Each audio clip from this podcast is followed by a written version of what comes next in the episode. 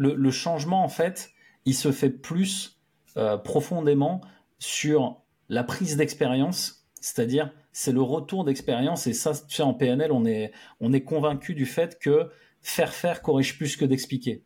Je pourrais passer une heure à t'expliquer une théorie, bah plutôt que de faire ça, on va te faire faire le truc. Bah tu vas l'apprendre et tu vas l'intégrer. Ce sera beaucoup plus rapide en termes d'apprentissage. Bienvenue dans le podcast qui t'aide à révéler pleinement ton potentiel. Je suis Fanny L'Esprit, je suis aujourd'hui coach, conférencière et formatrice dans la prise de parole en public. Je n'ai pas toujours fait ça puisque j'étais une ancienne timide et je n'avais pas confiance en moi.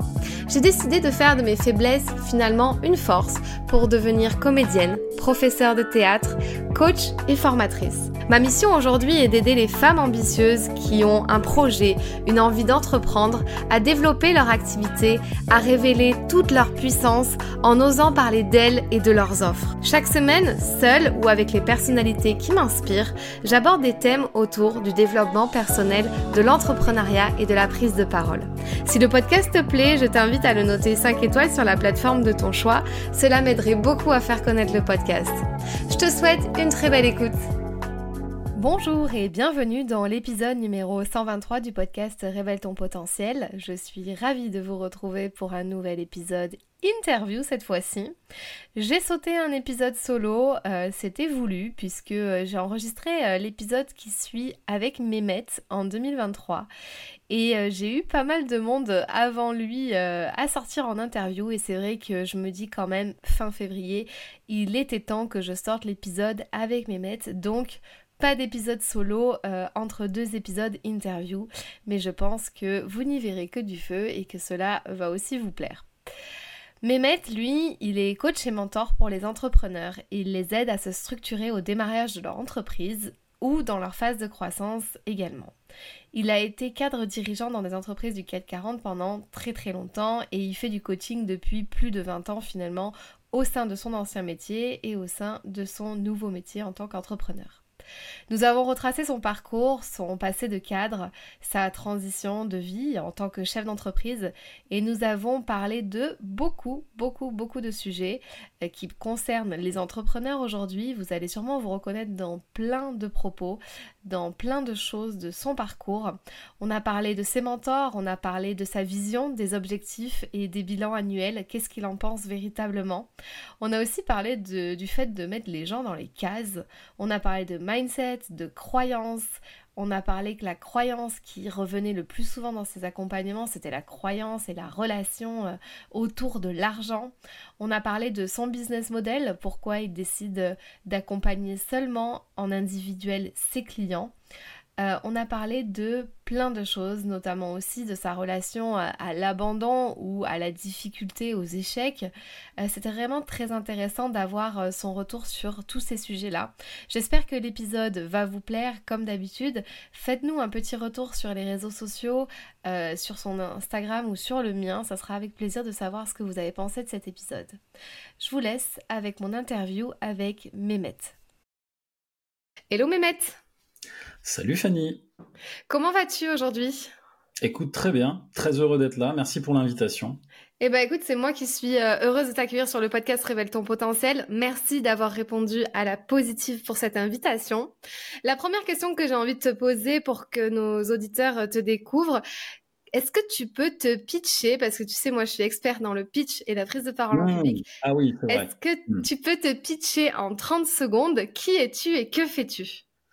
Alors, euh, Mehmet, donc euh, coach euh, en performance, j'accompagne surtout les entrepreneurs dans leur phase de croissance ou leur démarrage pour structurer leur entreprise, mais d'abord se structurer eux-mêmes et structurer leur mindset. Et pour la petite histoire, j'ai plus de 20 ans de management derrière moi, j'ai été cadre dirigeant dans de très grosses entreprises du CAC 40 et aujourd'hui, eh bien, j'accompagne avec toutes ces compétences que j'ai acquises les entrepreneurs, surtout du web, les web entrepreneurs, les infopreneurs plus spécifiquement, à développer leur business. Très clair. Ah oui, oui, oui, c'est bon. Et je pense que tu as bien respecté le timing de l'élévateur pitch. Donc, euh, c'est parfait. Moi, en tout cas, ça me, ça me va. Euh, super. Donc, on va revenir sur ton parcours, comment t'en es arrivé là et aussi euh, ce que tu es en train de nous partager, que tu as travaillé dans des grosses boîtes et tout. Alors, j'ai des petites questions pour apprendre aussi à se connaître un peu plus. C'est des questions un peu flash comme ça, mais tu peux y répondre la de la manière dont tu souhaites. La toute première question, c'est si je te donnais 10 millions d'euros sur ton compte en banque personnel là, maintenant, tout de hmm. suite, qu'est-ce que tu ferais avec? 10 euh, millions, ça se réfléchit, mais je ferais beaucoup d'investissements, je pense, euh, immobiliers pour assurer en fait un, comment dire, un revenu euh, fixe tous les mois que je redistribuerais sur des projets auxquels je crois, que ce soit dans des startups, dans de l'humanitaire, dans euh, des choses qui me tiennent à cœur et surtout avec des gens passionnants. Parce qu'en fait, euh, quand tu fais des projets, le plus important, c'est les gens que tu rencontres. Et euh, il y a plein de gens et d'entrepreneurs auxquels je crois autour de moi et que je trouve extraordinairement inspirants. Et j'adorerais faire des choses avec eux. Hmm. Donc, investissement plutôt business, start-up, projet. Plutôt qu'IMO, bourse, crypto. Est-ce que tu es un peu dans ça toi aussi ou pas?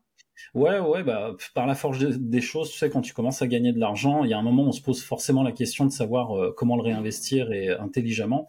Et c'est vrai que tous les, les, entrepreneurs euh, que j'accompagne aujourd'hui, ils ont tous, euh, tu sais, fait fortune avec l'immobilier.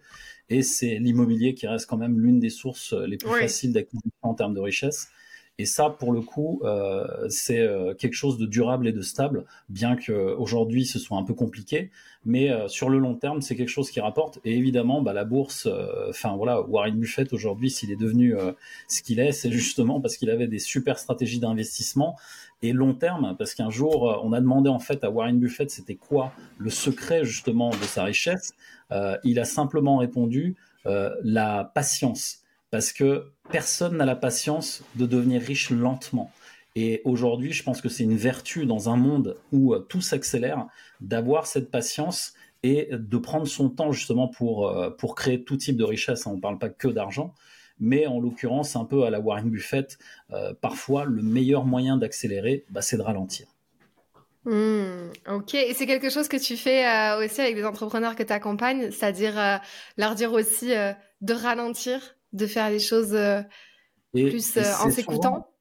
Ouais, et c'est souvent, tu sais, sur euh, l'aspect justement personnel ou en phase d'accélération, les entrepreneurs ont souvent la croyance qu'il faut en faire plus, beaucoup plus travailler, beaucoup plus être investi, etc. Alors que à un certain stade de croissance, la bonne question c'est qui je mets à ma place pour pouvoir le faire et qui serait la bonne personne pour pouvoir faire les choses j'ai structuré des très grosses entreprises et quand je regarde en fait euh, certains, euh, comment dire, patrons, certains CEO de boîtes, ils ont en fait le comportement, euh, tu sais, quand la croissance est là, inverse de je dois déléguer, ils délèguent pas, ils veulent garder le contrôle parce qu'ils ont pris l'habitude de ça. Et en fait, c'est contre-productif pour la boîte puisque les compétences qu'ils ont, euh, oui, ils en ont euh, à peu près sur tous les niveaux de leur boîte, mais à un moment, quand le, chiffre d'affaires est là et le nombre de clients est là, bah, ça devient contre-productif parce que des personnes plus calées que euh, le CEO peuvent prendre la relève. Et le boulot du CEO, c'est justement de réfléchir à trouver cette personne-là pour que justement lui puisse se dégager et revenir dans sa zone de génie qui a été de fonder l'entreprise et de créer la boîte qu'il a créée. Quoi. Mmh, ok, super intéressant. On va, je pense, on va approfondir sur ça et on va parler plus de ça. Euh, très très belle vision. Euh, en tout cas, euh, j'ai hâte d'en savoir plus sur ça. Mais j'ai encore une question à te poser. Euh, est-ce que tu as eu des mentors ou des personnes qui t'ont inspiré au début quand tu t'es lancé peut-être ou quand tu, je sais pas, ou quand tu as eu besoin à un moment donné, toi aussi, d'être inspiré pour oser faire quelque chose et passer à l'action? Est-ce que tu as des Mm. gens comme ça. Alors, tu nous parles de Warren Buffett, donc euh, je pense que ça fait sens aussi. Mais est-ce qu'il y a eu d'autres personnes qui t'inspirent? Alors déjà dans l'ordre, je peux t'en citer trois, et il y en a un que tu connais déjà euh, puisque tu l'as déjà reçu ici. Euh, le premier en fait c'est Tony Robbins parce que quand j'ai commencé, ah, j'ai pas j'ai pas reçu Tony Robbins encore. Alors pas lui, j'en ai trois en fait que je vais te présenter. Et le premier c'est Tony Robbins parce que quand j'ai quitté le salariat en 2016, Pour la petite histoire, en fait, quand j'ai quitté le salariat, j'ai quitté le salariat en fait sur avec pertes et fracas parce que j'ai eu un accident personnel. J'avais un rythme de vie, si tu veux, tellement élevé que j'avais arrêté de prendre soin de moi et mon corps a lâché. J'ai fait une hémorragie interne en 2016 et euh, j'ai quitté mon corps euh, à quatre reprises en fait entre chez moi et l'hôpital et, les, soins intensifs. Et en fait, après cette expérience, j'ai euh, été licencié dans la foulée pour justement me lancer dans l'entrepreneuriat. Et donc l'idée, c'est que quand j'arrive et que je dois créer ma boîte aujourd'hui, j'ai plein de croyances limitantes en moi, j'ai plein de peurs, j'ai plein de doutes, des blocages, plein de choses et j'arrive pas à trouver d'issue en fait. Et euh, un de mes amis me dit mais euh, tiens lis le livre, euh, tu vois, il y a Tony Robbins là, il fait il fait des bons trucs, lis le livre Pouvoir illimité. Et en fait tout commence de là parce que j'ai été formé aux outils du coaching à la Tony Robbins pendant des années, tu sais parce que j'ai travaillé dans des entreprises américaines où on utilisait les méthodes de Tony Robbins. Mais en fait, j'avais jamais approfondi le sujet en allant voir ce qu'il faisait, etc., etc. Donc j'ai lu le livre et là, ça m'a vraiment. Euh, il y a eu un avant et un après, et euh, c'est là où j'ai découvert la PNL, où justement je me suis dit mais c'est cet outil qui fait sens pour moi, et du coup j'ai euh, tout changé en fait en, termes de croyances, de, de peur, de doute. J'ai tout reprogrammé en moi et j'ai créé la boîte. et depuis aujourd'hui, ben, elle n'arrête pas de, de grandir et, et, de continuer à s'épanouir. Et du coup, bah, l'épanouissement euh, se faisant, le chemin que j'ai fait en fait jusqu'à aujourd'hui, puisque 2016, ça fait euh, sept ans euh, que, que, je suis sur le marché maintenant. Et entre-temps, bah, j'ai rencontré la deuxième personne que tu connais, qui s'appelle Jérémy Coleman. Et en fait, lui, ça a été un mentor business. Et paradoxalement, tu sais, j'ai passé plus de 20 ans dans des entreprises du CAC 40 à diriger des, personnes, à, à, diriger des gens en fait sur des très gros volumes de chiffre d'affaires, des dizaines de millions par an, etc. Mais quand il s'agit euh, de sa propre entreprise et, tu vois euh, d'arriver à vendre ses services, bah là en fait il y a syndrome de l'imposteur, légitimité, euh, la peur du regard des autres et tout qui s'enchaîne. Et en fait à cette période-là, j'avais plus pas du tout de stratégie. Et les deux premières années de mon entreprise, j'ai effectivement fait zéro en chiffre d'affaires parce que j'étais encore au pôle emploi aussi en parallèle.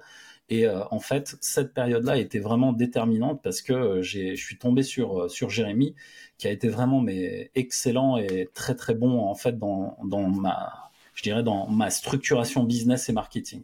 Et le troisième, et là on va plus parler mindset, euh, lui, il m'accompagne déjà depuis beaucoup plus longtemps que ça.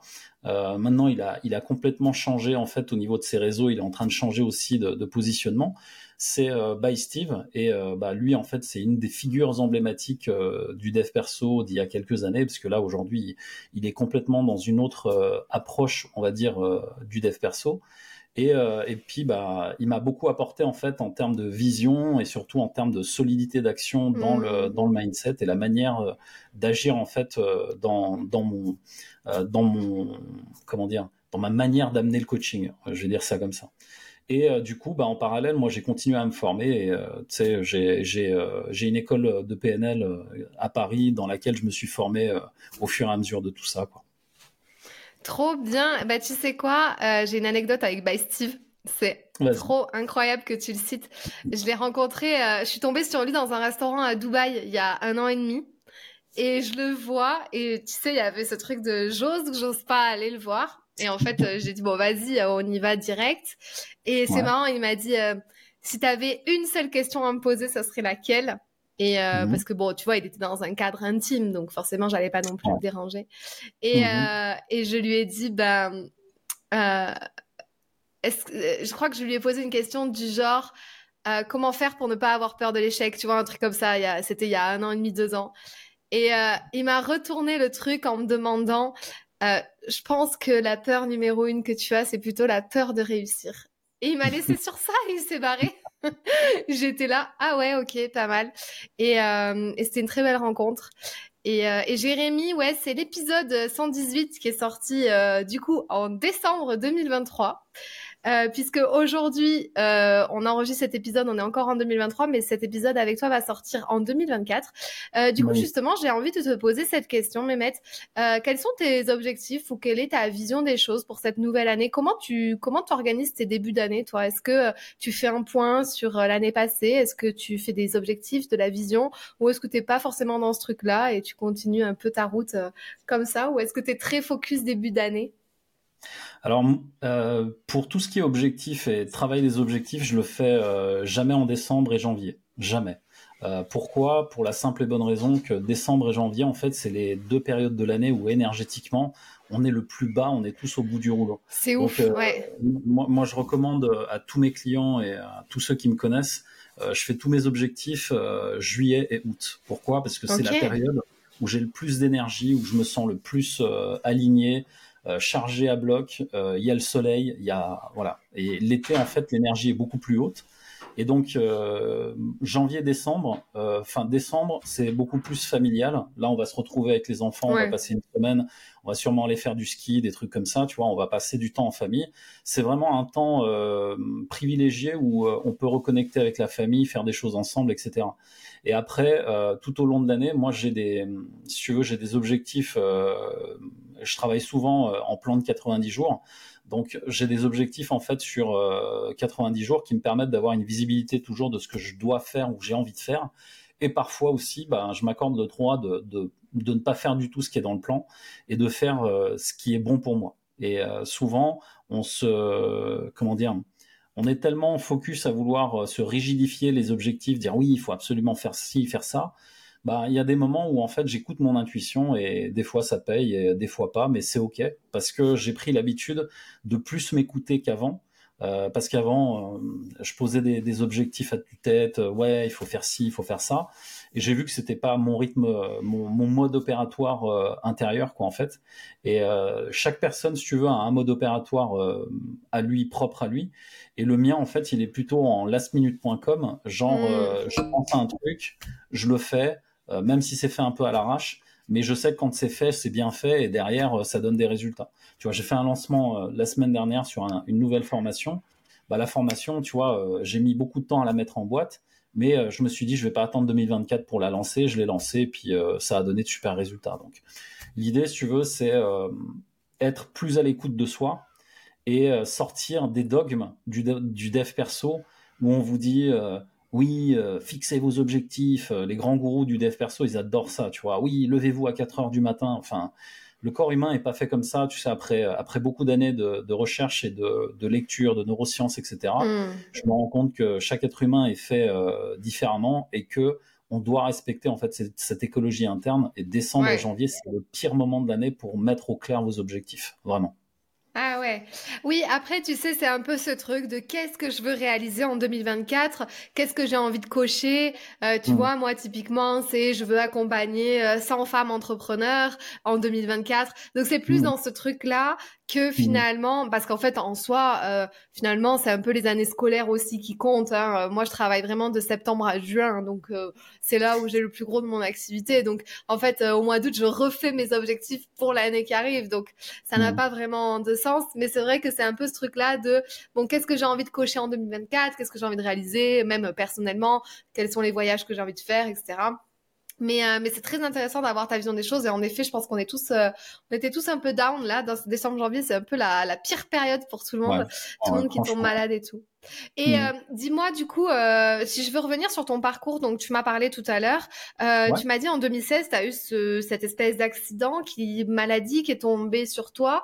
Mm-hmm. Qu'est-ce qui a fait que tu as eu ce déclic après de te dire, bah en fait là stop, j'arrête, je veux pas travailler dans des grands groupes, enfin je, j'arrête ce que je faisais avant? Et qu'est-ce qui a eu le déclic de l'entrepreneuriat? Parce que tu aurais pu faire tout autre chose que juste devenir entrepreneur, tu vois aussi. Mm. Bah, si tu veux, le, truc, c'est qu'on est en France. Euh, pourquoi je dis ça? C'est que quand tu as une carrière comme la mienne, euh, où j'ai fait, euh, je sais pas moi, 20 ans de management, bah, si j'écrivais sur mon CV je veux devenir chocolatier, je peux pas. C'est pas possible. Parce qu'en France, on met les gens dans des cases et qu'on peut pas faire ce qu'on veut. Donc, moi, j'ai pris en fait le parti de regarder plutôt ce qu'il y a en moi Et ce qui y a en moi, c'est euh, la proximité que j'ai avec euh, les, humains que j'ai accompagnés. Et en fait, dans, toutes les entreprises dans lesquelles euh, on m'a engagé, on m'a surtout engagé pour créer de la performance. Donc en fait, créer de la performance quand on a des équipes, c'est améliorer en fait le mindset de toutes les personnes qui sont dans l'équipe pour que elles donne la performance à l'entreprise. Et en fait, ça, on l'oublie assez régulièrement, c'est que euh, une entreprise n'est performante qu'à partir du moment où les humains qui la composent euh, se mmh. sentent engagés dans le projet, se sentent investis de quelque chose. Et en fait, j'ai remarqué que moi, sur tout mon parcours, le fil conducteur, ça a été le management et justement le, le coaching par la performance des gens. Pourquoi? Parce qu'en fait, j'ai commencé, j'étais dans la grande distribution. Je vais pas citer les noms de, de, de marques, mais grosso modo, j'ai fait de la grande distribution, j'ai fait du prêt-à-porter, euh, mm. j'ai fait euh, du BTP. Et ces trois secteurs qui n'ont rien à voir les uns avec les autres. Mais vraiment, le seul fil conducteur là-dedans, c'était justement le management et tout l'aspect euh, accompagnement et coaching des, des personnes que j'ai eues euh, dans mes équipes. Et en fait, c'est ça que j'ai gardé. Et le déclic, c'était après l'accident où euh, je me suis rendu compte que si je retournais dans le salariat, le rythme de travail que j'avais, je voyais plus mes enfants, j'ai deux enfants, euh, je les voyais le matin à 6 heures quand je partais au travail, et le soir quand je revenais, ils étaient encore au lit, euh, je les embrassais quand ils allaient au lit. Donc je me suis dit, c'est soit je resigne dans le salariat et je continue comme ça, et là, au risque, encore une fois, de flinguer ma santé, l'hémorragie interne, pour la petite histoire, j'ai passé 3 à 4 ans, j'ai procrastiné en fait euh, le nettoyage, parce que ça se nettoie, tu sais, il y, a une espèce de, truc dans le tube digestif. Il nettoie en fait, euh, c'est un, espèce de microbe, une bactérie qu'on a euh, quand on fait un ulcère. Et l'ulcère, il fallait le nettoyer en fait. Mais à cause du rythme de travail, j'ai jamais pris rendez-vous pour le faire nettoyer. Et au final, l'ulcère a mangé une partie de mon estomac et c'est là que je me suis retrouvé aux urgences. Et en fait, quand tu es dans le salariat et que tu as la tête sous l'eau, dans des métiers comme cela, euh, c'est compliqué, si tu veux, de pouvoir euh, avoir une qualité de vie et surtout du temps pour ce qu'on aime. Donc, euh, j'avais pas envie de vivre avec des regrets toute ma vie. Et quand je me suis lancé, heureusement, j'ai une femme, euh, on est mariés depuis 20 ans, j'ai une femme hyper smart. Elle a, elle, a, elle a tout de suite compris, en fait, où était aussi ma, ma zone de génie. Elle m'a dit, écoute, fais ça. Et puis, ah même, si on, même si on va galérer un temps, c'est pas grave, le temps que tu, tu montes la boîte. Et euh, ça a été le bon choix parce qu'aujourd'hui, euh, sept ans après, tu vois, je suis encore là et, euh, et la boîte continue de prospérer. Donc c'est très cool. Mais le déclic, il est surtout sur si j'y retourne, je retourne dans le salariat, je risque encore de mourir. Pour faire un raccourci dans ma tête, c'était un peu ça, quoi. Ah ouais, donc c'était hyper fort, hyper puissant. Euh, et euh, c'est super d'avoir du soutien aussi comme ça. Euh, tu aurais pu avoir euh, une femme qui a peur aussi euh, de se dire non, enfin là je le sens pas, mais c'est top. Et mais qu'est-ce qui a fait que alors c'était parce que tu voulais avoir une continuité sur ce que tu faisais avec le management ou qu'est-ce qui a fait au début? Est-ce que tu t'es cherché Est-ce que tu as un peu cherché ton ikigai ou ton pourquoi ou ta mission de vie? Est-ce que tu étais un peu perdu au début et tu disais mais euh, franchement je sais pas sur quoi je vais me lancer alors au début effectivement, tu sais, j'avais beaucoup beaucoup de croyances limitantes sur moi et euh, le, coach en performance que je suis aujourd'hui, c'est pas arrivé tout de suite. J'ai été, euh, tu sais, à, tour de rôle en fait, si tu veux le le libellé que tu vois sur les réseaux sociaux, j'ai dû le changer au moins dix mille fois. Ouais. franchement, même encore aujourd'hui. On a tous fait ça, ouais même, même, encore aujourd'hui, je me dis, est-ce que c'est le bon libellé? Est-ce que les gens comprennent, etc. Enfin, je le change quand j'ai envie, quand je me dis, il y a un truc qui, j'ai des feedbacks de mes clients et c'est eux qui me disent au fur et à mesure, tiens, tu devrais mettre ça, tu devrais mettre ça. J'ai arrêté de, de, faire des frictions là-dessus, mais c'est vrai que pour l'expliquer aux gens, en fait, euh, c'est toujours un peu compliqué, quoi. Et, euh, et du coup, euh, le l'ikigai, il n'est pas arrivé tout de suite parce qu'au départ, il a fallu que je m'occupe de moi. J'avais énormément de croyances sur moi, mes capacités, euh, ma capacité surtout à créer une boîte, etc. Mais par contre, par-dessus tout, il y a une valeur qui a poussé ça au maximum, c'était la valeur liberté. Et en fait, à partir du moment où je suis sorti du, du salariat, j'avais toutes mes journées pour moi. Donc, je commençais à emmener mes enfants à l'école, je passais du temps avec eux, je leur faisais le petit déj. Putain, mais ça a l'air de rien, c'est des petits trucs, mais, ça fait une putain de différence dans la vie de tous les jours. C'est incroyable. Et j'ai goûté à ça justement euh, pendant euh, la, première année. Et là, je me suis dit, c'est bien ça que je vais faire. Et surtout, bah, je vais utiliser ma zone de génie qui est d'accompagner les gens et accompagner par contre sur des choses que moi je connais déjà. Donc ça veut dire, euh, tu sais, je travaille souvent sur trois aspects quand j'accompagne les gens. C'est d'abord reprogrammer les croyances, comme je l'ai fait, c'est-à-dire que je suis parti de mes propres douleurs, j'ai reprogrammé toutes les croyances limitantes que j'avais. Je vais te donner quelques exemples pour que tu comprennes. J'avais par exemple euh, la croyance que je n'ai pas suffisamment confiance en moi pour faire des choses extraordinaires. Donc première chose que j'ai fait, je suis allé challenger en fait ma peur du vide. Donc un de mes potes, il m'a dit bah ça tombe bien, je fais un séminaire, viens coacher les gens et je te fais sauter du haut d'une grue de 40 mètres, un, truc à 13 étages, et je te fais sauter de là-haut et comme ça t'en finis avec cette peur. Bah allez, go. Et j'ai fait ça en fait euh, et j'ai sauté en fait euh, depuis cette grue et depuis, si tu veux, chaque fois que j'ai une peur comme ça, une croyance qui revient, euh, je la prends et je la challenge. Et donc ça a été la peur de justement de la hauteur, la peur des serpents. Je suis allé toucher un serpent dans un cirque.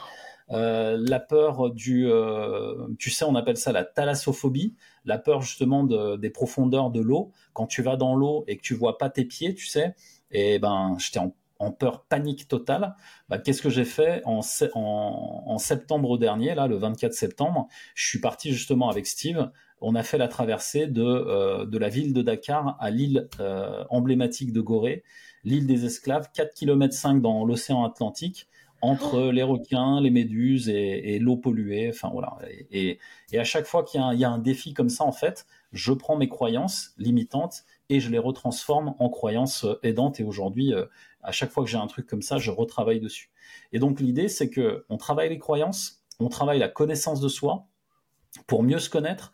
D'abord soi-même pour pouvoir mieux communiquer avec les autres, et c'est ça qui permet justement d'amener de la performance justement dans l'entreprise, parce que si tu te connais toi, tu sauras construire une équipe autour de toi.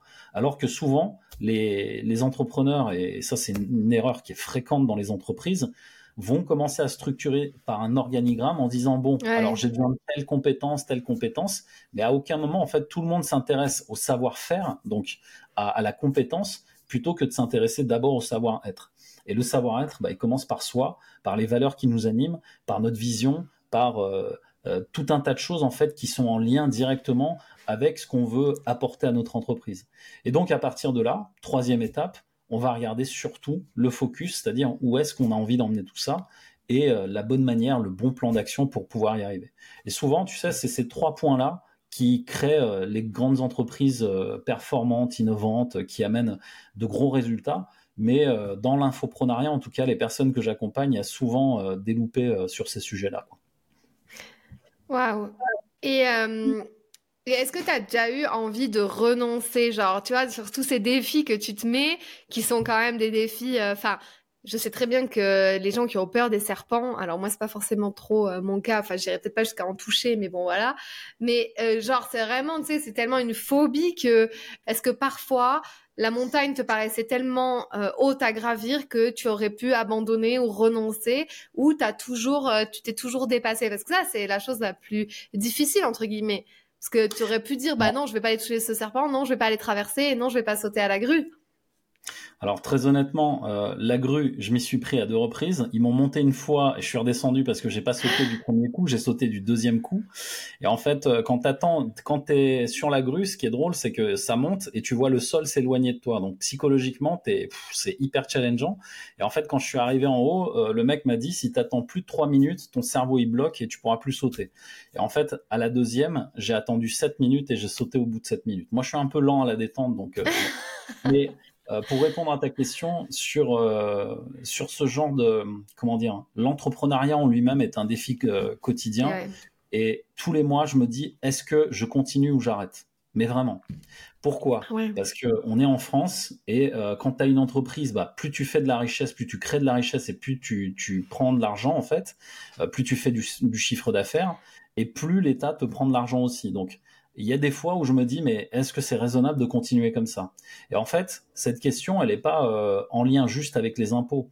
Elle est en lien, en fait, avec les efforts que ça demande d'être euh, entrepreneur et les risques qu'on prend. On est quand même, euh, le, comment dire, la partie, je dirais, au niveau professionnel, au niveau travail, on fait partie du segment qui crée le plus de richesse et d'innovation.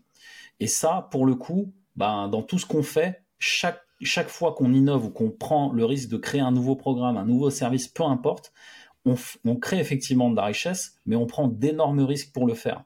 Et on le sait très bien, les, les entrepreneurs et le monde entrepreneurial, c'est des montagnes russes chaque mois. Il y a des mois, tu vas être le roi du pétrole, ça va être génial, ça va être waouh, et le mois d'après, ça va retomber. Et en fait, chaque entreprise, qu'elle soit euh, petite ou grande, pareil, euh, tu sais, chez les entreprises corporate, bah, il y a des mois où euh, c'est bien et il y a des mois où c'est moins bien.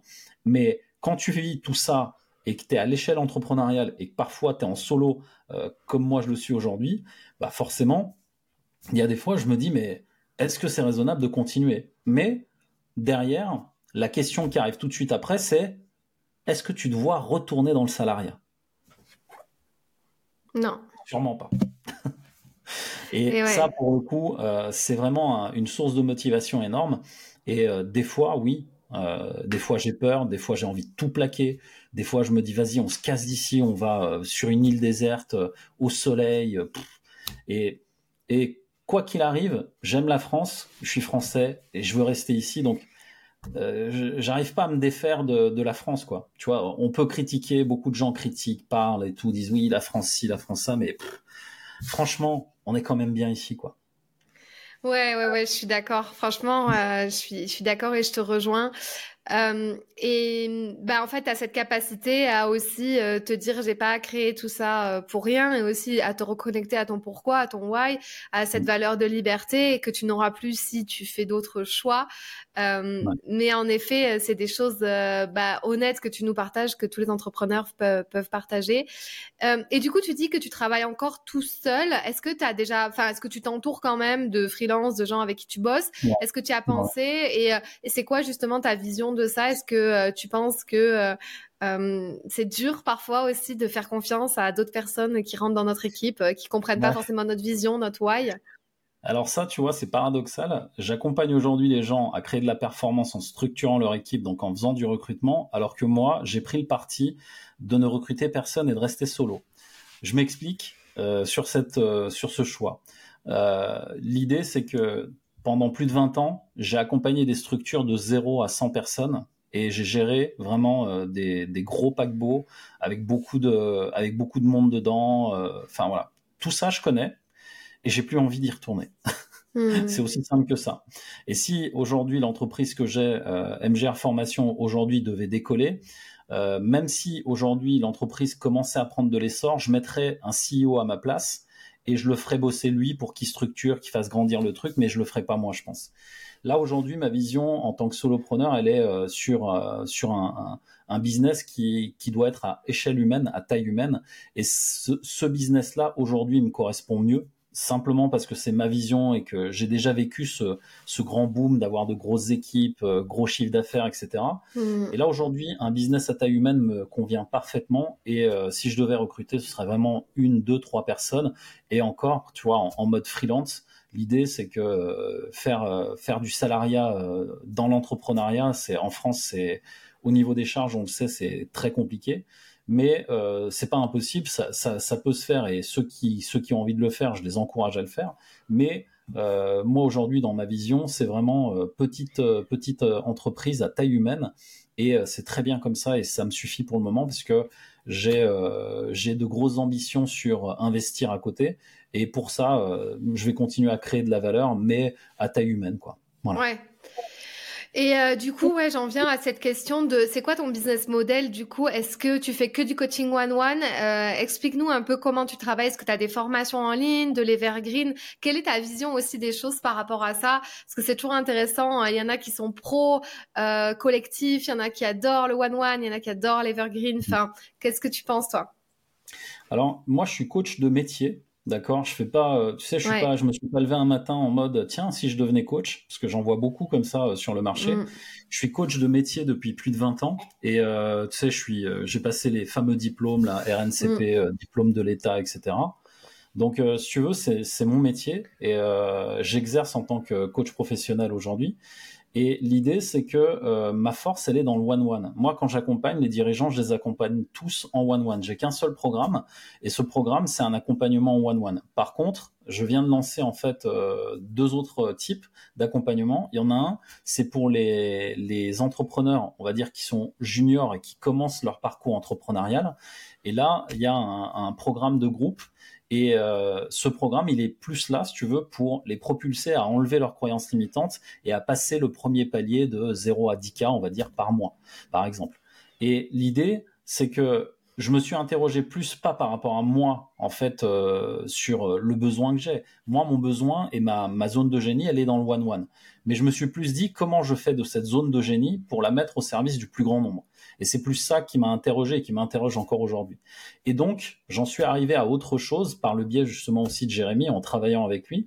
On a co-construit une formation euh, l'année dernière qui s'appelle Coach Performant et qui est une formation justement sur comment en fait bien équiper les coachs d'aujourd'hui et même pas que les coachs, des thérapeutes, des consultants, pour qu'ils aient des outils vraiment de coaching, et ceux que j'utilise moi depuis euh, plus de 20 ans, pour qu'ils puissent, eux, s'en servir à différentes échelles dans leur business. Et cette formation, bah, c'est le lancement que j'ai fait la semaine dernière, euh, qui est euh, justement un, un, hybride, parce que c'est formation en ligne et accompagnement one-one à côté. Et en fait, cette formule-là, j'y crois énormément parce que c'est une formule qui peut aider beaucoup, beaucoup de gens, euh, que ce soit euh, chez les coachs, les thérapeutes ou les consultants. Et il y a un vrai intérêt, si tu veux, sur euh, avoir les bons outils, parce que même quand on est consultant ou thérapeute, bah, on, a, on a chacun une zone de génie dans, dans laquelle on va exceller, mais parfois on a besoin de certains outils pour pouvoir aller un peu plus loin, débloquer nos clients, et c'est euh, exactement la formule que j'ai amenée, et Jérémy a implémenté dans cette formation euh, une partie euh, marketing et vente, parce que c'est vraiment un, un un vrai mentor là-dessus. Et cette formation, bah, euh, tu vois, euh, elle est, euh, elle est hybride et c'est elle qui vient compléter en fait mon panel de services. J'ai que trois services depuis sept ans. Imagine, depuis sept ans, je n'ai pas d'autres produits, pas d'autres services, alors que je vois plein de gens sortir des webinaires, des trucs en evergreen et tout. Je dis pas qu'il faut pas le faire, mais c'est pas mon truc. C'est moi, je suis plutôt en mode encore artisan, mais petit à petit, j'arrive, j'arrive lentement mais sûrement à mon rythme à tout ce qui est justement automatisation, euh, notamment sur euh, coach performance, sur la formation. Je pense que l'année 2024, je vais pousser cette formation et la pousser en, publicité en evergreen ou pourquoi pas faire un webinaire dessus. Ouais, ok, mais voilà, en fait, euh, c'est parce que tout va tellement vite qu'on croit qu'il faut euh, tu vois, voilà, ce, palier à ça, alors qu'en fait, si toi, tu es heureux avec euh, le business model que tu as et qui te suffit encore et que tu l'as pas remis en question, euh, bah, euh, franchement, il n'y a pas de quoi changer, en fait. mais du coup, c'est vrai que le fait de prendre que du one-one, ça te limite dans le temps que tu as et que tu accompagnes. Donc, je suppose que forcément, tes tarifs peuvent aussi suivre. Tu peux pas prendre non plus trop de personnes à la fois, je, je pense. C'est ça ouais, c'est ça. Et c'est pour ça que les tarifs sont chers par rapport aux, autres coachs du marché. Et je l'assume parce que euh, j'apporte une expertise de plus de 20 ans qui permet aux gens, et c'était ça un peu le paradoxe, un de mes clients a rigolé un jour, il m'a dit, mais t'accompagnes des millionnaires, mais tu l'es pas toi-même. Je dis, bah ouais, ça viendra peut-être un jour, mais, mais euh, l'idée c'est que euh, des outils, enfin, moi, je suis, tu sais, je suis plutôt comme Bruce Lee à me dire, Bruce Lee avait dit un jour, euh, j'ai plus peur d'un homme qui a fait mille fois un coup qu'un homme qui a fait euh, mille coups une fois. Ouais. Euh, et j'avais qu'un seul programme dès le départ. Et ce programme, en fait, j'ai juste fait ce qui marchait dans mon business. Bah oui, il y a un petit côté artisan. Oui, je suis limité dans le temps, mais petit à petit, j'arrive à, à, trouver justement des moyens de le diffuser mieux et euh, coach performant en est une euh, en est un exemple parce que cette formation, je suis sûr qu'elle va elle va aider énormément de gens. Donc euh, je vais je me concentrer sur cette partie automatisation justement en 2024. Oui. Mais par rapport à ce que la personne t'a dit, euh, c'est là où il y, a ce, il y a eu ce gros débat à un moment dans le coaching et dans le mentorat. Est-ce qu'il faut avoir vécu? Est-ce qu'il faut être passé par là pour pouvoir accompagner? Et moi, je suis pas du tout d'accord parce que quand tu es coach, moi, j'ai jamais fumé et je peux très bien aider quelqu'un à arrêter de fumer parce que c'est le processus de coaching et de PNL qui nous aide à pousser. Donc, euh, je crois pertinemment que je peux aider quelqu'un euh, à être multimillionnaire et moi ne pas l'être aussi et moi-même me faire accompagner.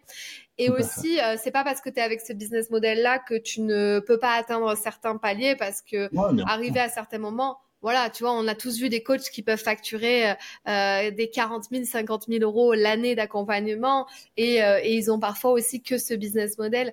Donc en fait, je pense qu'en soi, tout est possible et faire ce qui est, ce qui est le mieux pour toi. Euh, c'est quoi les, les, croyances qui reviennent le plus souvent là chez les clients que tu accompagnes justement en one-one Les croyances ou les problématiques vraiment? Est-ce que c'est des problématiques de structuration? Est-ce qu'ils ont avancé trop vite et ils savent plus comment avancer? Ou est-ce que euh, ils ont encore des problématiques un peu de mindset du début? C'est sur, plutôt sur quoi? Bah, ça, le mindset, si tu veux, les croyances qui reviennent le plus, c'est souvent euh, en lien euh, soit avec le regard des autres, donc toujours euh, en lien avec la communication avec l'équipe et comment l'équipe va accueillir, comment je dois leur dire, comment leur faire comprendre, etc. Donc on est plus dans des aspects managériels, c'est-à-dire que les croyances se transposent, on va dire managérialement parlant, par contre, tu sais, chez les entrepreneurs juniors que j'accompagne, qui sont au début du lancement de leur business ou qui sont en train de croître à, mi-chemin entre la vraie croissance, dépasser les, 20, 30, 50 cas par mois, bah là, eux, ils sont plus encore dans le syndrome de, l'imposteur, la légitimité, la peur de mmh. réussir, de l'échec, etc. Et euh, les entrepreneurs que je connais à, des niveaux très avancés, eux, ils ont plus des problématiques sur euh, quelle est la la bonne posture à avoir en fait avec leur, euh, leur équipe, avec leurs prestataires, avec leurs freelance, etc. Et c'est pas du tout, si tu veux, les mêmes euh, types de croyances. Par contre, ce qui va revenir en filigrane, ça va être les croyances liées justement euh, à l'argent. Et j'ai un de mes clients, par exemple, qui m'a dit j'ai peur de tout perdre alors qu'il est millionnaire. Donc le, chaque palier, si tu veux, apporte son lot de croissance, mais les, croissances restent, les, croyances restent toujours les mêmes, mais elles se transforment sous différentes formes. C'est-à-dire que mm. nos croyances limitantes, elles ne disparaissent jamais. Elles sont toujours là, sauf qu'elles revêtent différentes formes au fur et à mesure de notre évolution. Et en fait, c'est euh, le comment dire le déclic qu'on va avoir nous pour pouvoir les passer qui vont qui va qui va nous montrer en fait euh, que euh, finalement on a une certaine maturité, on a une certaine évolution, mais que la croyance en elle-même, elle peut revêtir d'autres formes. Et euh, la peur de tout perdre, euh, c'est ni plus ni moins qu'une peur de l'échec déguisée. Hmm. C'est j'ai construit tout ça, mais imagine si je perds tout. Là, il y a une vraie peur de l'échec, alors que il a une équipe, il a euh, des biens. Enfin, même s'il devait tout perdre aujourd'hui, du jour au lendemain, ça lui prendrait à peu près huit mois avant qu'il soit vraiment à zéro sur son compte bancaire voire huit mois, voire un an. Et en huit mois, une personne qui a su faire des millions, en huit mois, elle saura recréer de la richesse, tu vois. Donc c'est vraiment une peur, c'est paradoxal, mais cette peur, elle se transpose aux différents paliers, aux différents niveaux que la personne atteint au fur et à mesure. C'est vrai quand tu arrives à plus de 100, 100 cas euh, de, chiffre d'affaires par mois, c'est vrai quand tu dépasses euh, le million à l'année. Enfin, euh, fondamentalement, c'est pas le, changement, en fait, il se fait plus euh, profondément sur la prise d'expérience, c'est-à-dire c'est le retour d'expérience. Et ça, tu sais, en PNL, on est, on est convaincu du fait que faire faire corrige plus que d'expliquer. Je pourrais passer une heure à t'expliquer une théorie, bah plutôt que de faire ça, on va te faire faire le truc. Bah tu vas l'apprendre et tu vas l'intégrer. Ce sera beaucoup plus rapide en termes d'apprentissage. Et mmh. aujourd'hui, bah, tous les entrepreneurs euh, que j'accompagne, tu vois, à ces niveaux-là, c'est des brutes d'exécution. Euh, je leur apporte un concept, je leur dis un truc, dans la minute, euh, le, ils vont exécuter, ils vont le mettre en place. C'est des, des, bêtes féroces d'application, d'exécution qui vont extrêmement vite dans ce qu'ils font. Et bah, parfois, c'est aussi ça un peu le revers de la médaille. Quand on veut aller trop vite, quand on va négliger, par exemple, euh, au niveau relationnel, on va dire, il y a des entrepreneurs qui sont qui aiment aller justement dans ce dans c'est un système de pensée de défi et de challenge ils sont dans un challenge permanent. Sauf que quand tu arrives à certains niveaux ben plus en fait tu as, une grande équipe et plus le niveau relationnel doit être euh, euh, comment dire euh, on doit on doit y faire attention et on doit soigner la relation justement qu'on a et avec les équipes et aussi avec soi-même. Et c'est ça qui parfois fait défaut à, ces entrepreneurs-là. Hmm. Ok, donc ouais, il y a pas mal, euh, pas mal de, de terrain euh, de jeu. Enfin, il y a pas mal de choses à, à désamorcer, à changer, à remanier. Euh, C'est bien que tu parles de PNL aussi parce que ben c'est des super outils que parfois on met pas assez en application aussi dans nos techniques de coaching quand on fait beaucoup de mentorat aussi. Mais euh, mais c'est ça qui aide à désamorcer aussi quelque chose à l'intérieur. Et tu as parlé, tu as, commencé ta phrase par euh, communication. Et du coup, je voulais enchaîner sur ça. Ça n'a pas forcément de sens, mais je voulais enchaîner sur ça. Euh, toi, tu as quand même une belle visibilité en ligne. Est-ce que c'est quelque chose que tu as construit petit à petit ou est-ce que tu as connu des vagues de visibilité pour je ne sais quelle raison à des moments ou est-ce que c'est quelque chose que vraiment tu te dis je suis hyper euh, rigoureux sur ma création de contenu et c'est ça qui va me faire gagner? Ou comment ouais comment tu vois les choses par rapport à ça? Parce que c'est vrai que tu as quand même développé euh, une assez bonne visibilité. On arrive à te à te trouver à te voir euh, souvent dans des dans des événements dans des choses à côté de d'autres personnes. Donc qu'est-ce qui a fait que tu en es là pour toi d'après toi? Alors écoute, merci déjà pour le compliment. Je le prends comme un compliment hum. parce que je ne me comment? Je, je ne me targue pas d'être le meilleur en termes de visibilité parce que euh, si tu veux, j'ai pas je pense que plus disparate que moi pour euh, créer du contenu et le diffuser, je pense qu'on fait pas mieux. Euh, celui qui est vraiment une bête, une bête de création de contenu, c'est Jérémy. Jérémy, il est capable de, de créer euh, 10, 10, 10 posts dans la journée. Il est pire que ChatGPT. Ah mais vraiment. Mais, euh, mais tu sais pourquoi? Parce que je pense que c'est incroyable. C'est ça, c'est un storyteller né aussi, Jérémy Faya. Ah, il a ses techniques. Euh, mais oui. Un sujet, il t'en transforme une histoire. Mais du coup, pour toi? Et, alors non, mais justement, je vais, je vais, je vais te donner la suite parce que j'ai pas, j'ai pas, je pense pas avoir cette force créative, tu sais, pour créer du contenu comme ça euh, à tout va tous les jours parce que déjà c'est pas ma vocation et c'est pas, c'est pas mon métier de faire ça. Par contre, euh, me faire pitcher comme ça, me faire inviter et puis euh, expliquer justement ce que je fais. Euh, ce que j'ai pris le parti en fait de récupérer les interviews, d'en faire des reels, etc. Donc j'ai mis un système automatisé pour ça.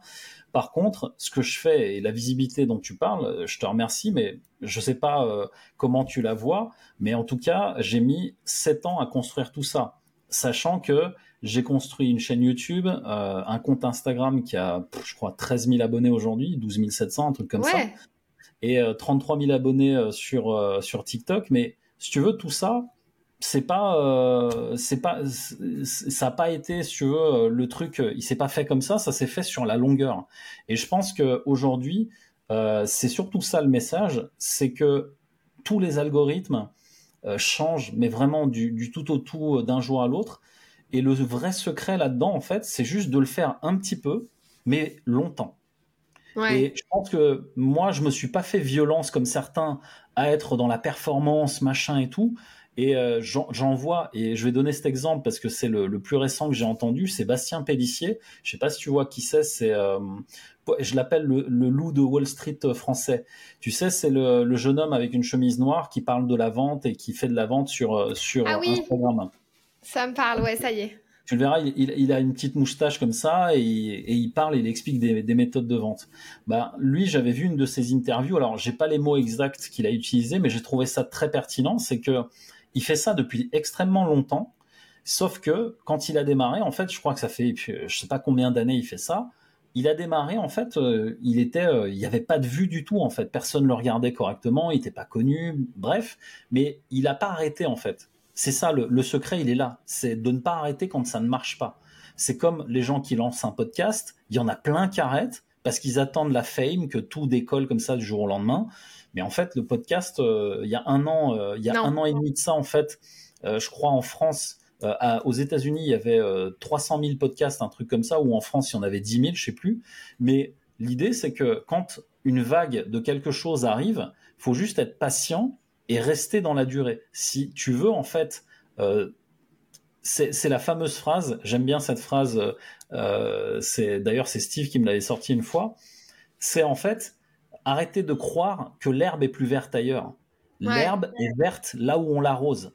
Et en fait, si tu arroses un petit peu au fur et à mesure et que tu restes patient sur le process, parce que quand tu arroses, il faut que la graine, elle puisse prendre l'eau et puis il faut que la, tige elle commence à sortir. Il y a un process en fait. C'est pas en tirant sur les feuilles que l'arbre va, va pousser plus vite. Donc l'idée c'est trouver des, des systèmes qui rendent le process agréable et cool pour toi pour pouvoir durer sur la distance. Et moi, c'est exactement ce que j'ai fait. C'est-à-dire, j'ai lâché prise sur euh, créer du contenu à tout va, tout le temps. Tu vois, ça, j'ai arrêté de me faire violence là-dessus. Par contre, ce que j'ai fait, j'ai mis une stratégie en place d'automatisation et j'ai fait mon deuil, si tu veux, sur l'aspect visibilité. Parce qu'aujourd'hui, euh, les, les chatbots de tous les réseaux sociaux sont tellement avancés que quand tu postes en automatique avec un outil, euh, moi j'utilise Metricool, quand tu postes en automatique, les algorithmes le reconnaissent et limite euh, en termes de reach et de vue, tu es déclassé quoi. Donc j'ai fait un peu le deuil là-dessus. Moi j'ai misé sur la longueur, c'est-à-dire c'est pas grave, ok, il va y avoir 200, 300 vues, mais c'est pas grave. Moi j'ai décidé de rester sur la longueur et on verra où ça mène parce que mon objectif c'est juste de garder ma visibilité tout le temps. Et en fait, tu hmm. vois, ce que tu me dis, ça me conforte dans l'idée que aujourd'hui, je crée pas du contenu tous les jours. Mais toi, tu es en train de me dire, mais on te voit partout, machin. Bah oui, en fait, parce que j'ai mis un système qui permet d'amener ça. Tu vois lisse. Ouais, moi aussi, on me dit que je suis tout le temps partout. Là, mon dernier post Instagram, euh, alors ok, il date d'hier, mais celui d'avant datait de euh, il y a un mois, je crois. tu vois, c'est quelque chose euh, comme ça. Mais ça. et, et j'ai juste une question. Au tout début, en 2016, euh, t'avais avais retrouvé des, des groupes un peu d'entrepreneurs, de séminaires? T'avais fait des choses comme ça pour te lancer ou pour t'inspirer? Euh, je ne sais pas si tu suivais des, gens peut-être au début et allé dans les, dans les groupes Alors comme non, ça? Steve, Steve, je le suis depuis bien plus longtemps que ça, en fait, depuis avant 2016. Et la personne, en fait, qui m'a vraiment mis le pied à l'étrier au niveau euh, dev perso, marketing, etc., c'est une personne que je remercierai jamais assez, qui s'appelle Gwendoline Meyer, qui est une entrepreneuse aujourd'hui. Elle est maman, euh, elle s'occupe de tout à fait autre chose, mais euh, c'est une entrepreneuse en fait que j'ai connue à Toulouse et c'est elle qui m'a ouvert en fait euh, au monde du marketing, du, ah du, développement, enfin de, de, tout ce qu'on fait aujourd'hui. Et c'est elle qui m'a présenté à l'époque Jérémy Coleman, avec lequel justement on est resté très amis et très proches depuis. Et l'idée, si tu veux, c'est que quand tu sors du salariat, les gens qui étaient autour de moi, c'était un cercle d'amis euh, du cercle salarial. Et en fait, à partir du moment où j'ai commencé à dire je vais monter mon entreprise de coaching, tout le monde a commencé à me tourner le dos ou à, se moquer de moi ouvertement en mode coaching, mais c'est quoi ça Est-ce qu'il y a des gens qui sont devenus riches avec ça Enfin bref. Et en fait, je me suis rendu compte qu'il y a plein de gens qui étaient là simplement pour le statut social. C'est-à-dire, monsieur le directeur est là, oui, euh, bonjour, mmh ils sont contents d'être avec le, directeur, si tu veux. Voilà. Et donc, quand tu sors de ça, ben en fait, euh, euh, ces gens-là ont complètement disparu de ma vie aujourd'hui. Et à l'époque, ben, il y avait que Gwendoline que j'ai connue et qui m'a fait connaître plein d'autres personnes. Et c'est parti de là, en fait. Et aujourd'hui, j'ai un cercle d'amis que d'entrepreneurs, de gens qui sont euh, qui sont bien plus avancés que moi. Enfin, je pense que tu as parlé à Jérémy, il y a Jérémy, il y a, d'autres personnes aussi dans mon cercle. Et euh, c'est beaucoup plus riche aujourd'hui que ça ne l'était avant. Je comprends, ouais, je comprends. Ouais, ok, parce que tu sais, moi, j'ai rencontré Antoine Redel euh, chez Cédric Anissette. Antoine en fait partie, ouais. Antoine en fait partie, ouais. Et tu vois, c'était un peu la, la même époque, 2017, euh, euh, les gros séminaires à Paris, tout ça. Donc, c'était un peu le, début de la, de la grande vague. C'est pour ça que je te pose la question, mais super intéressant. En tout cas, on ira checker tous les noms euh, que tu nous as donnés. Je pense qu'on a fait un bon tour dans ce podcast. J'ai encore quelques petites questions, notamment ma question un peu phare du podcast.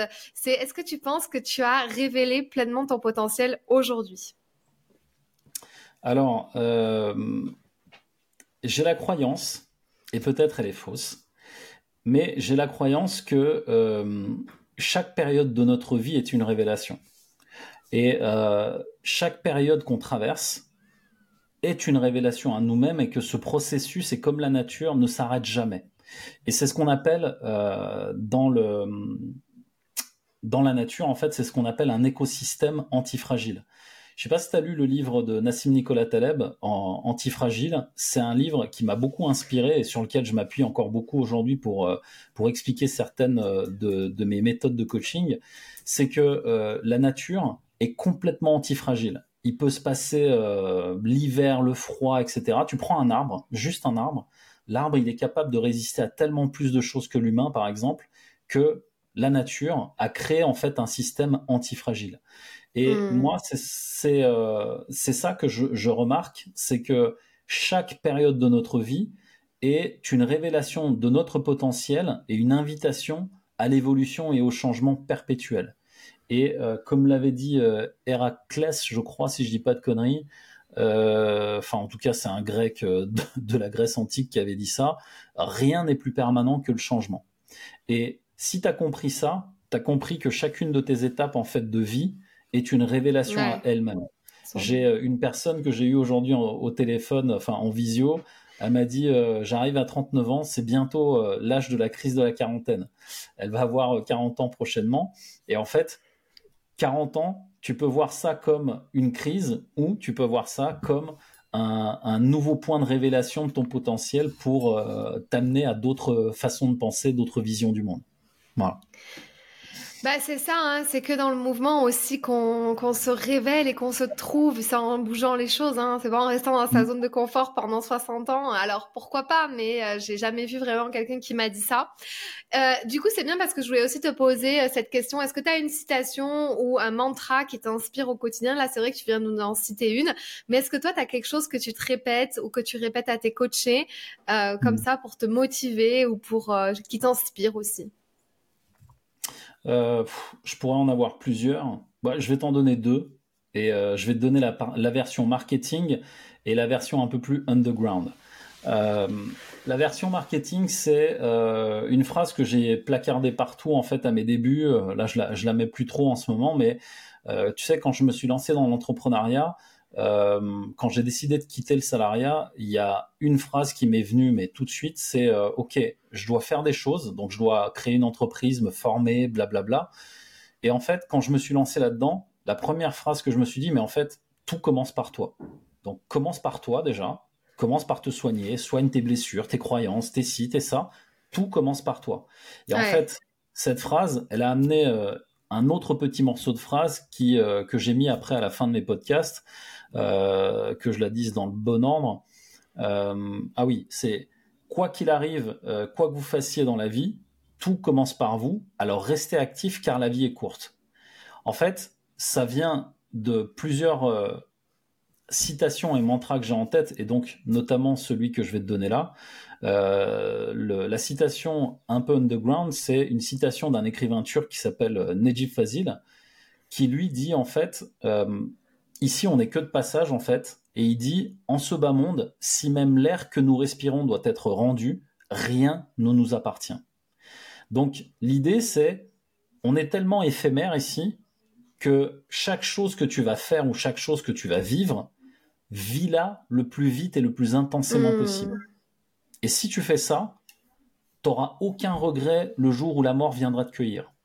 Et comme rien ne t'appartient, ne crois pas que tu vas pouvoir emmener quelque chose avec toi ou que tu es le maître de quelque chose en fait. Et j'aime ça parce que ça, il y a tout un aspect spirituel, mais il y a aussi tout un aspect euh, beaucoup plus euh, matériel de ce monde où on s'attache beaucoup aux objets, aux choses, etc. Et je pense que on a besoin aussi d'une petite dose de spiritualité, une petite dose aussi de, euh, de, moi je l'attache plus au moment présent, le ici et maintenant, parce que dans nos vies, en fait, à cause des réseaux sociaux, à cause de, la télé, à cause des médias, à cause de plein de choses, on est coupé du moment présent et de nous ici et maintenant. Hmm. Très bien, très belle, euh, très belle citation et très bien pour terminer ce podcast. Mais la dernière question que j'ai pour toi, c'est où est-ce qu'on peut te retrouver et comment on peut travailler avec toi si on a envie? Eh ben écoute, euh, sur euh, à peu près tous les réseaux sociaux, euh, Instagram, là où je suis le plus actif, alors j'essaye d'être le plus actif, c'est Instagram, LinkedIn. Et euh, en parallèle, pour toutes les personnes qui auraient besoin de, voir mon travail et d'avoir déjà du contenu, euh, du contenu pour, pour savoir comment je fais, il y a la chaîne YouTube. J'ai laissé, il y a plus de 300 vidéos, il y a beaucoup beaucoup de contenu, beaucoup de choses que, dont les gens peuvent s'inspirer. Et euh, en parallèle, si vous voulez me contacter, ben, euh, directement euh, sur Messenger par Facebook ou par Instagram ou par LinkedIn. Toujours les messages privés, ils peuvent me contacter. Et donc, ton prénom et ton nom. Voilà, Mehmet Gul, G-U-L. Je ne l'ai pas mis là à l'écran, mais Parfait. Très bien. Et quand même, 33 euh, 000 followers sur TikTok, donc ça mérite d'être euh, mentionné. Donc euh, quand même, c'est du travail, on le sait. Donc donc c'est chouette. Bah écoute, merci beaucoup pour ton temps et pour tous ces partages hyper hyper inspirants. Est-ce que tu as quelque chose à rajouter? Eh ben, merci à toi, merci pour l'invitation et beaucoup de succès à toi et ton podcast. Merci Mehmet et puis à très vite. Si ce podcast t'a plu, je t'invite à t'abonner ou à mettre 5 étoiles ou un like. Et tu peux aussi le partager à tes amis. Tu peux me retrouver sur tous les réseaux sociaux sous le nom de Fanny l'Esprit Coach. Si tu as des questions ou des sujets que tu aimerais que j'aborde, n'hésite pas à m'écrire. À très vite dans un tout nouveau podcast.